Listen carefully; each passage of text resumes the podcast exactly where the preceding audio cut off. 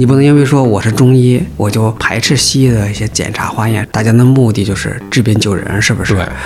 我们小的时候用土豆拔过罐，花了很贵的挂号费，是吧？最后开了一一天的药，是不是？这大夫是不是让我再多挂个号啊？说到这个中西医结合吧，其实我们更愿意把它叫做是中西医合作。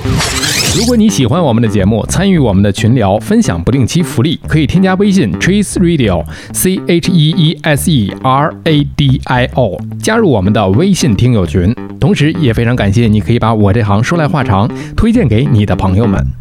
我这行说说来话长，我这行说来话长。话短说。一吵一闹啊，外头那位陈师傅皮静进来了，不知道怎么回事。哎，这掌柜的，你们哭什么呀？满脸满不懂，一瞧，哎，陈师傅，我跟你说，你看我这买卖两千块钱多倒霉啊！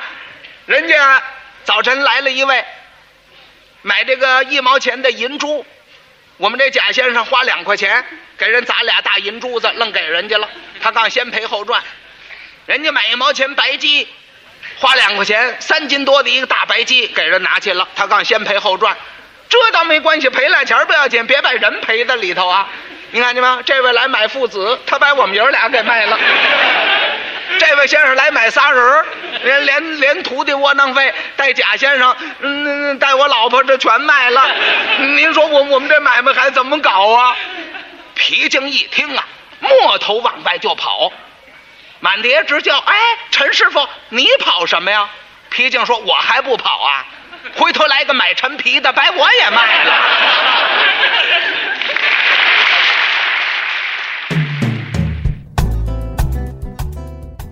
今天呢，我们是到了这一行的现场啊，到了。医院 不是因为生病啊，是因为啊，从一九九一年开始呢，世界卫生组织设定每年的十月二十二号呢为世界传统医药日啊，所以今天呢，我们是找到了一位中医医生朋友啊，有请田大夫。大家好。田大夫是从什么时候开始成为中医医生的呢？嗯，从二零零八年入行，正儿八经是零九年开始正式独立行医吧，在合法资质之下，对持证。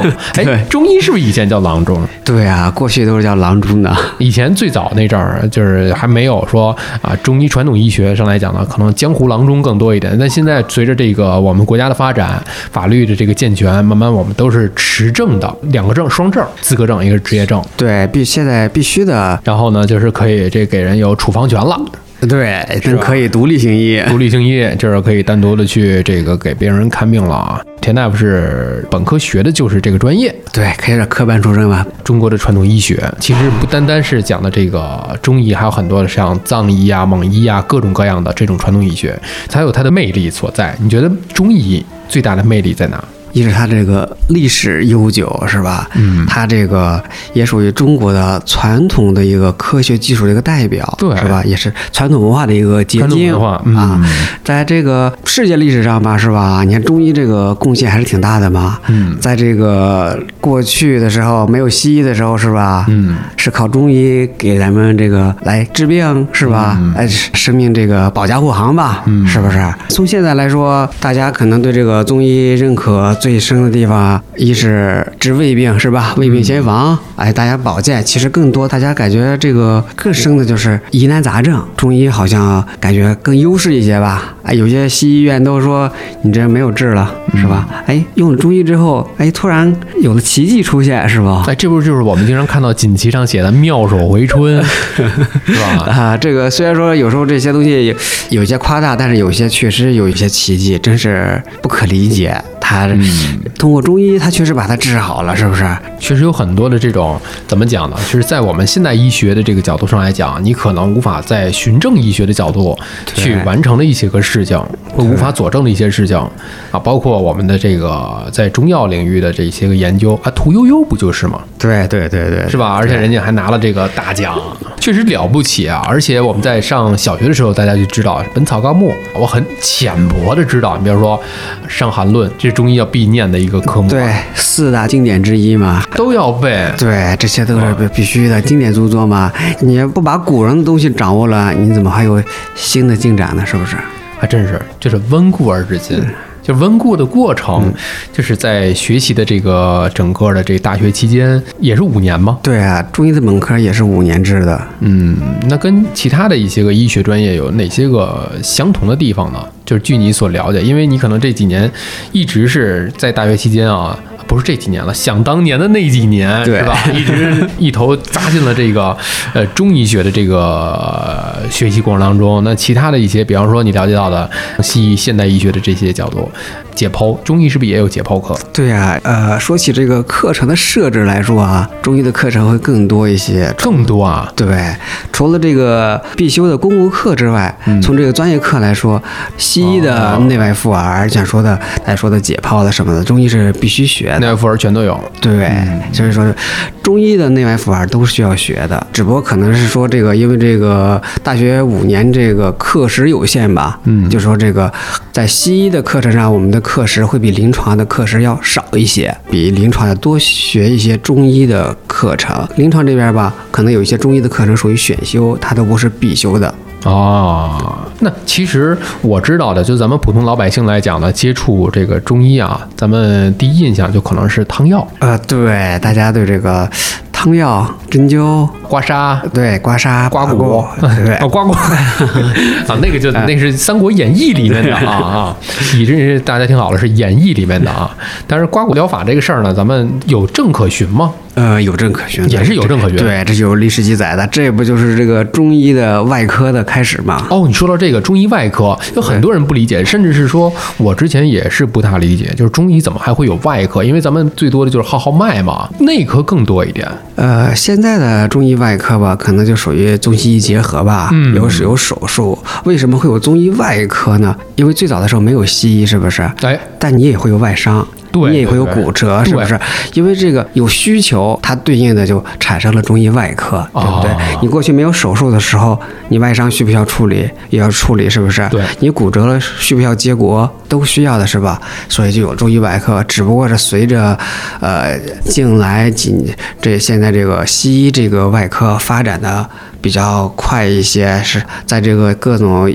设备的检查下，可以更西医的手术，哎，更好的处理外科了骨折了，哎，中医的有一些外科处理可能会用的少一些。嗯嗯，这方面据我了解吧，可能是有一些呃没有了解到的。现在呃手术台上还是以西医为主啊，它有一些呃手术后的一些护理啦、处理啦、恢复，呃会配合中医，还有一些骨折、非暴露性骨折、非粉碎性骨折。哎，有的可以通过中医的手法正骨复位，然后之后用小夹板固定，这是传统的中医外科。哎，现在也可以在固定完了之后，也可以在这个现在的设备检查设备下，X 光下，哎，CT 下看看复位完好的话，完全完全就可以避免了开刀手术。啊，因为我说到这个中医外科啊，我在小的时候有一个记忆，痔疮手术有的是，咱们就说这个中医嘛，因为有这种世家的这种传承，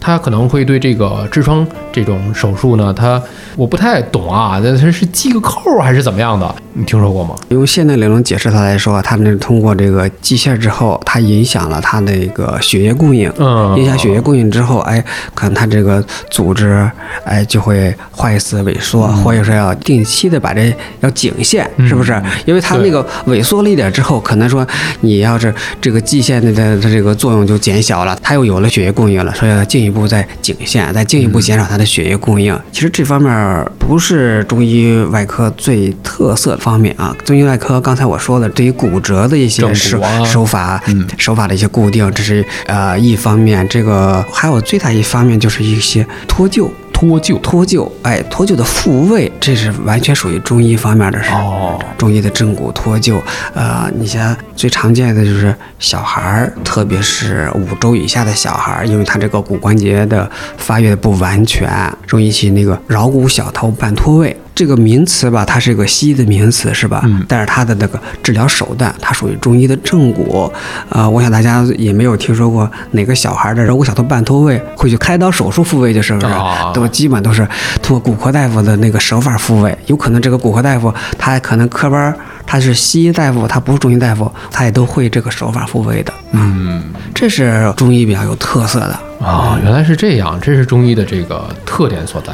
对，那所以说，在中医的整个的这个学习过程当中啊，就是从你开始学到现在，哎，你觉得中医学的这个学术基础更重要，还是更需要悟性？因为好多人讲中医这个东西很玄，所以它更需要人的一种自己的悟性在里面。这个基础很重要啊，嗯不管是干什么，你没有一定的理论基础肯定是不行的，是吧？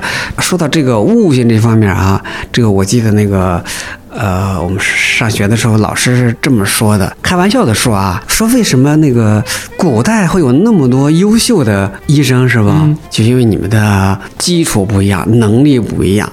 你看，过去学中医的都是有希望考上秀才的，因为没考上秀才了，回头都开始自学中医了，学开始开始学中医了。现在吧，能考上秀才的这帮人，他都没有选择学中医。所以说，从这个角度来说吧，这个人悟性确实也是也是很重要很重要的。因为你的基础学完了之后，那你在实际临床应用中啊，是在你的这个知识的升华中，是吧？没有这个悟性，也会导致这个结果的不同。你想啊，在学的过程当中，刚才我们还聊到，就是这是一个学啊，学不光是这个呃号脉，这是我觉得就感觉跟听诊器就不一样了，因为中医讲究望闻问切嘛，呃对对是吧？对对。这个望闻问切里面，这个切不就是这个号脉吧？对脉诊是吧？对切是脉诊。当然了，在这个中医里面，你比方说啊，号脉是一个方面，这属于啊诊断学里面的了。对然后呢，中医的治疗刚才讲了有很多。嗯哎，其实大家呃，我不知道有没有注意过啊，在之前的这个奥运会上，菲尔普斯啊，美国这个游泳运动员，这个来到中国之后，满身的这个后背都是拔的这个罐儿的印记对，啊，火锅印记是吧？哎，从那儿开始就感觉觉得特别火了嘛。这个在世界上，有这种卖的这种医疗器械啊，简单的器器、真空拔罐，还有这个火罐儿什么的，包括有一些个盲人按摩的一些个地方、一个店里，好像也有拔罐儿。但这个拔罐儿这个东西，拔不好也会造成很大的伤害吧？对呀、这个拔罐儿，一是你这个适合不适合拔是吧？你拔选择的位置是吧？你选择的手法是吧？你最后的你起想起到的作用，你要是拔罐儿，如果说造成了皮肤的损伤、烫伤是吧？我觉得完全是没有必要的，是吧？而且这个刮痧啦、拔罐儿啦，其实在我的记忆中啊，一开始应用最多的其实不是在医院这些地方，而是在民间。民间啊，我小的时候，我的爷爷辈儿吧，他们基本上人均都会。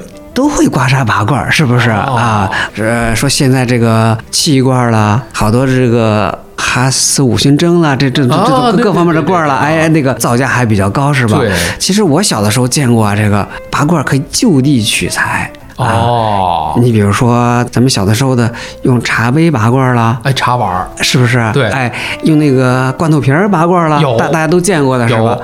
还有一种不知道大家见过没见过，我们小的时候用土豆拔过罐儿。啊，土豆，对，其实这个拔罐儿，你从现在的原理来说吧，它就是形成一个负压嘛。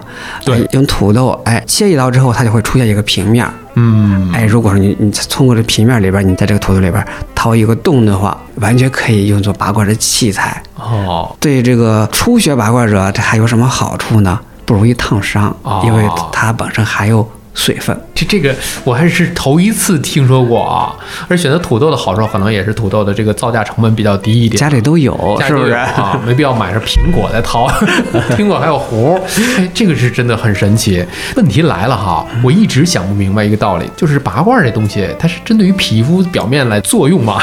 那它拔的是什么？真的是有气，还是说什么样的一个作用？如果是从现代医学上论证的话，其实就是一个微循环嘛。你看，你拔罐拔罐之后，局部的这个黑印儿啦，或者淤紫啦，是不是？那就是一个毛细血管的破裂，一个微循环，一个呃微循环的重组。但是从中医讲来说，这个拔罐确实它这个祛风散寒，是吧？哦它一是通过这个毛孔。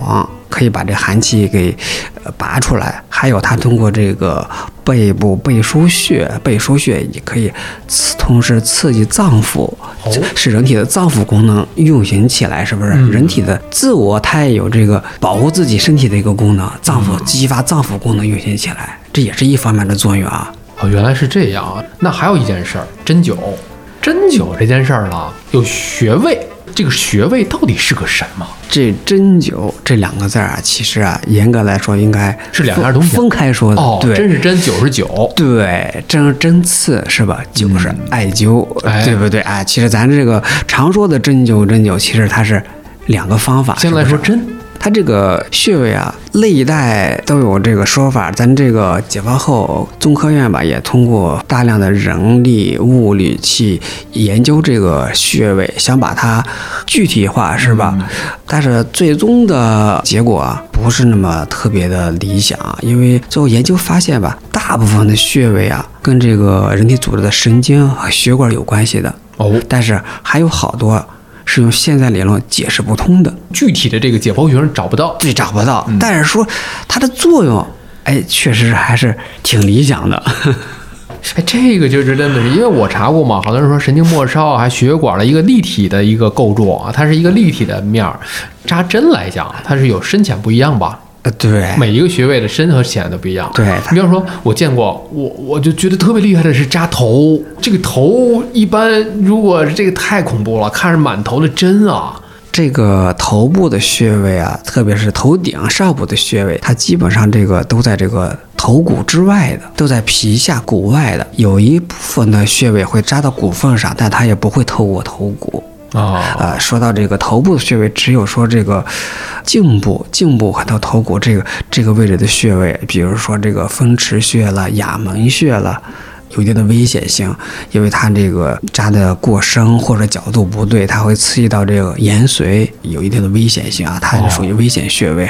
但是过去说哑门穴扎了之后就变哑了，这也是一夸张的说法，哦但是它确实有一定的危险性。有一些地方它还有动脉呢。对，大部分的穴位啊，从解剖学去看下去啊，都避开了大的动脉血管，它一般在一个毛细血管丛的附近啊，一些神经，神经有的神经末梢，这它也有在神经主干的位置。哦，也是对于神经末梢的或者是其他位置一个刺激作用。对，说我小的时候最恐怖的一件事，就看到这个中医院有人扎满头的都是针，我的天呐，确实给我心里留下了不小的这个阴影。所以到现在为止啊，我就摸着木头说，这个事儿不能立 flag，就是我对拔罐有恐惧，对扎针灸有恐惧，我这两个还都没有，目前还没有尝试过。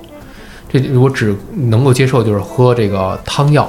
以前小的时候对汤药也是恐惧的，任何一个小朋友可能都对汤药有恐惧，是吧？得吃个糖，然后再 对呀甚至我对那个大药丸都恐惧，就碾碾碾碾成细的之后再分成小粒儿。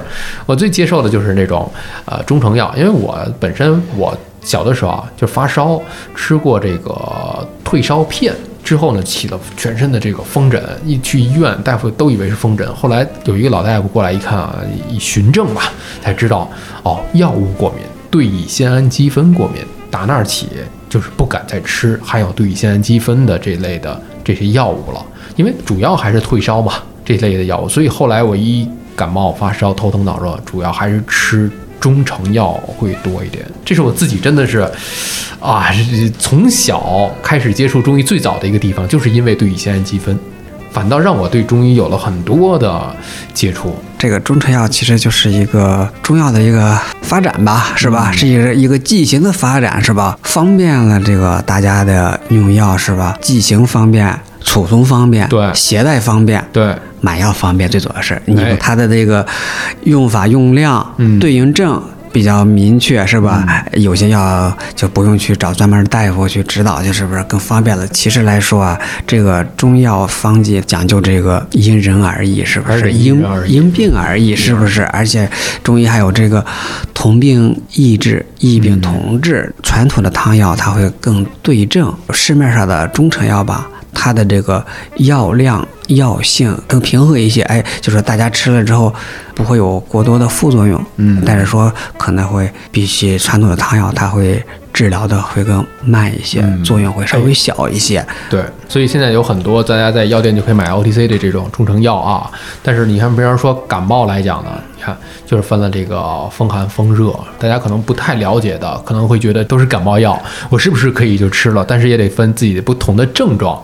头天我还流的是清汤鼻涕，转天早晨一醒鼻涕呢，有黄色的了，难道是风寒转风热了吗？哎，确实还真有。对，确实是有这个风寒、风热、风寒转热，还有这个寒包火这种类型都有的，是不是啊？所以说这个理论上的东西，它毕竟是理论，现实中它有时候是症状啊，很多类型的吧，很多很多很多千变万化的，是不是？所以说复杂所以说你这个治疗起来就不能说死搬理论去，是不是？啊你你有个对症嘛，是不是？辩证辩证而施治，哎，对，这是中医讲究的一个精髓了，辩证施治。对对而且还有人说，中医还有一个精髓就是经验，它是不是经验医学？中医这个为啥现在大家都说是经验医学呢？因为现在大家都有经方派，大家都用的是古人的方子，是不是？嗯好像是现在就没有突破这个古人的成就，是吧？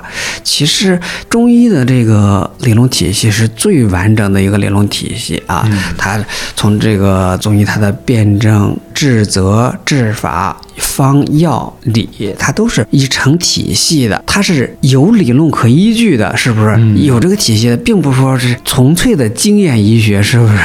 哎，这倒是《本草纲目》尝百草，到现在我们知道了每一味药对应的是有什么样的一个功效，而且它不仅仅是一种功效，对吧？其实，在西医的这个药里面也是有类似的情况。研制这款药的时候是这个作用。嗯运用到这个临床实践的过程当中，就伟哥就是这样嘛。西地那非，它本来是心血心血管对对对从它的另外一个作用它改善男性的这个性功能的这一个方面，确实呃中医也有这样，就是更有了。你比方说某一味药，它可以用在这儿，也可以用在另外一个地方。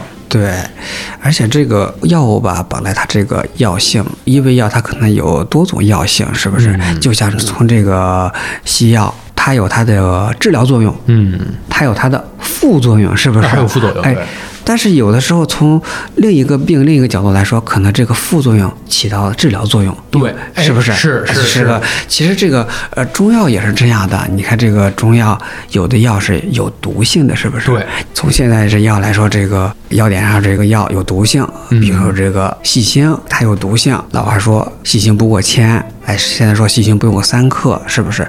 但是在现实中应用的时候。有些用的时候，它都是必须超过这个用量才能起到作用的，是吧？有一些传统的一些经典方子，现在做成了中成药，有些药它的那个毒性的药品就药量就减少了，因为通过现在的药检，可能说它会不过关，是不是？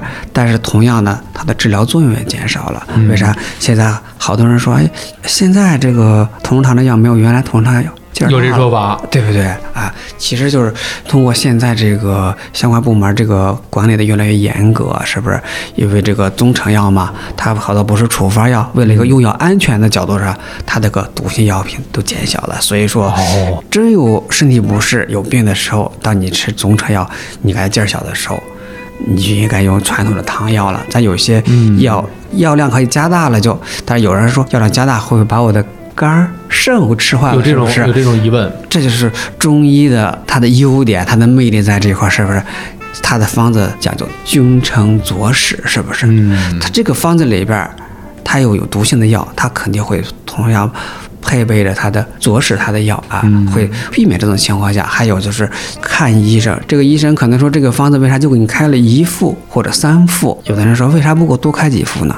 因为可能说你的三伏之后，你的症状、你的病情会变化，是不是？大家方子要变化，还有一个情况是，你这个方子里边儿你的药量有超量，不能多吃，对不对、哦啊？所以是要要有变化的啊。大家有时候可能不太理解，哎，对对对对对，确实是。刚才填到了这一大串里边，确实解答了好多问啊，题。有的说我花了很贵的挂号费，是吧？最后开了一一天的药，是不是这大夫是不是让我再多挂个号啊？哎是吧？其实是不是的，是不是？对，但是你看，往往就是在这个医患关系之间有很多的信息不对称，也并非有那么多的人去了解到这其中的奥妙。对对，听博客。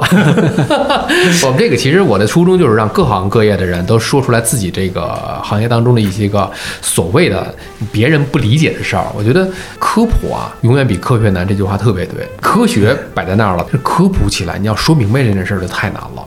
你刚才讲了，确实好多医院，包括我在内，有些名药厂啊，就说他现在的药不如以前好，它确实是很多的这种中成药，这是普遍适用的情况之下，这个现在的药监的这个各个维度上来讲，它不允许了，对吧？包括你刚才讲的那个，就是对于肝啊、肾呐这种代谢，是不是长期是药三分毒？这句话也确实是老话，对吧？是有毒，但是可能往往在中医的这个药方子里面去给大家有一个是相互的一个平衡。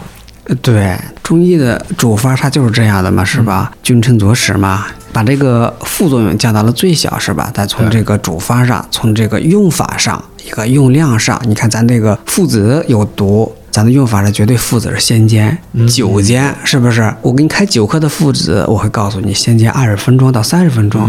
如果我要给你开到二十克的附子，我肯定会告诉你要煎到四十分钟甚至一个小时，这都是有讲究的，是不是？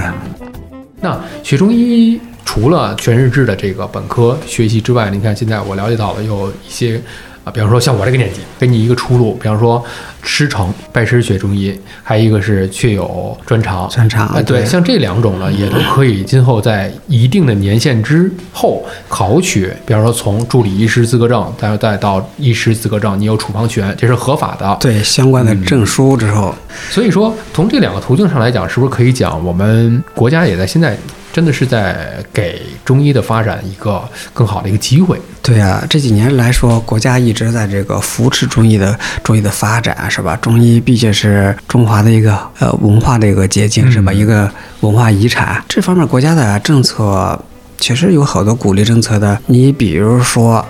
你要开一个诊所，嗯如果说你开西医诊所，还有开中医诊所，相对来说，你要开中医诊所的手续要比西医诊所的手续要容易一些吧？嗯，确实是，这个是从我们大的政策面上去看的。所以大家一提到中医啊，就是很多你刚才说是诊所，中医诊所用到更多的可能是中医馆，特别古典 old school 那种感觉啊，对古早味那种感觉。所以一提到中医，是不是？老中医越老越好，年纪越大越好，最好是白胡子。然后，啊，就我小的时候印象是这样的，但是现在遇到你之后，往往不是了。因为我周围还有朋友，很多就是啊，这个年轻的一些个小伙伴，就投身在中医的这个临床的工作当中，感觉并不像以前那样了，都是老先生、老学究的那种。嗯，这方面啊，其实跟之前说这个中医是不是这个经验医学，是不是、不可否认的是，这个年龄大的中医，他的经验要比年轻的中医经验要丰富，是不是？哎见多识广，各方的病例、病种。各方面的一些突发情况见的会更多，是不是？这是他的一个优势所在，是不是？年轻的中医是站在巨人的肩膀上，是不是？嗯其实他大家也都吸取了这个前人的经验，是不是？呃，高情商说话的典范。年轻的中医，它比这个老中医它的优点在哪儿呢？它的这个新鲜事物接触的更多哎，它这个突破会更多一点。对呃，你比如说，大家应该是都了解的吧？中医里边中药讲究这个反药，是吧？嗯，十八反、十九味，是不是？哎，这是就是说，从这传统来说，这是中医老祖宗明确写下来的主方不能用的。但是近些年来是吧，在这个中医临床上，大家发现有有一些药物，哎，在特定的情况下用起来效果会更好。嗯，呃，比如说过去的这个父子半夏肯定不会一块儿用的，但现在呃会经常一块儿用。过去的这个丁香、墨郁金相间，哎，现现在有的时候丁香和郁金同时用的时候，效果会更好。哎，嗯这就说明这个任何个学科、一个科学，包括中医学一样。它也是一直在一点点进步的，是不是？嗯哎，所以说，不是说他不是纯粹的经验医学，他需要这个年轻人吸取了前人的经验之后，去突破它，去发展它去的事儿。嗯，所以说现在就挂号看病也不见得非得要找老大夫、老中医。以前郭德纲不是有个相声吗？啊，妇科老西医，就是西医可能往往就不是说哎，非得是找一个老西医。往往这个你看父母那辈就是说老中医啊，他们那个认知里可能找个老中医更靠谱一点。往往现在来讲呢，你到三甲医院或者是去看病的时候，哎，很多年轻大夫手法也很好。